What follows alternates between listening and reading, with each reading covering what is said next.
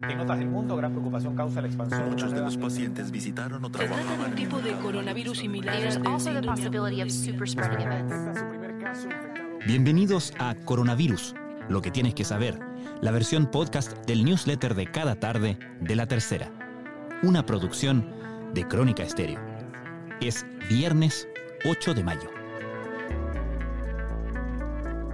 Los contagios por coronavirus de los últimos ocho días representan casi el 40% del total de casos registrados desde que estalló la pandemia en Chile dos meses atrás.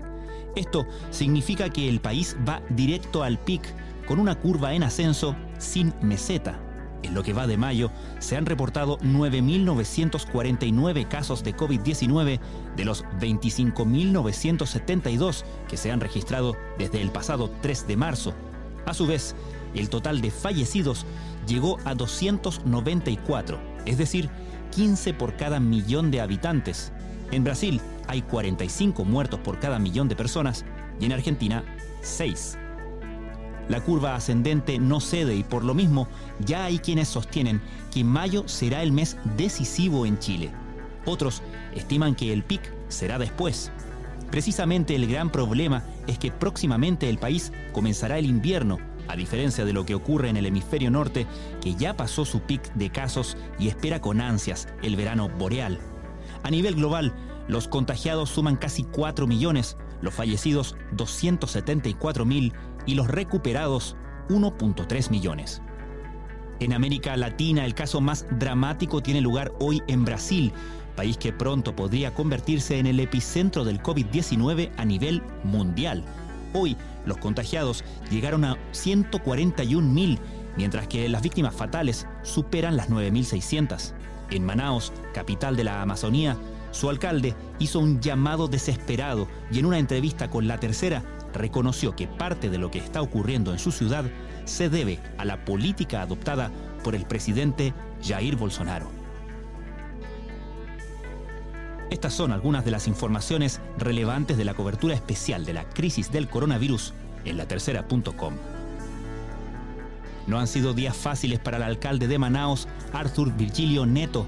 La capital del estado de Amazonas se ha convertido en el epicentro de la pandemia de COVID-19 en Brasil, en la séptima urbe más poblada del país, con 2.1 millones de habitantes, el promedio de personas que fallecía a diario eran entre 30 y 35. Pero el coronavirus elevó esa cifra a 120 funerales por jornada. ¿Cuándo podría ocurrir la próxima pandemia? Más de 50 millones de personas fallecidas fue el saldo que dejó la gripe española entre 1918 y 1920. 100 años después, un nuevo fenómeno con similares características afecta a la humanidad, el coronavirus. Si la tendencia se mantiene, una enfermedad global podría repetirse en un siglo más, es decir, en el año 2120. Científicos e historiadores debaten sobre esta eventualidad y la frecuencia de una nueva crisis sanitaria. El estado de Washington ha denunciado reuniones donde personas sanas se mezclan intencionalmente con contagiados, lo que ha derivado en nuevos casos. Se trata de las llamadas fiestas COVID-19 que están en la mira de las autoridades. Hasta ahora, el nuevo coronavirus SARS-CoV-2 se ha convertido en el más letal de los siete virus conocidos de esta familia capaces de afectar a los seres humanos. El causante del COVID-19 sigue siendo objeto de estudio en cientos de laboratorios alrededor del mundo en los que científicos intentan identificar su biología y según las últimas publicaciones, algunos aspectos ya han sido develados. No está de más recordar que a partir de las 22 horas de hoy, varias comunas de la región metropolitana entrarán en cuarentena. En total, serán 32 comunas en el país con algún tipo de confinamiento. Revise latercera.com el mapa para saber si su barrio está incluido en las últimas medidas dispuestas por el gobierno.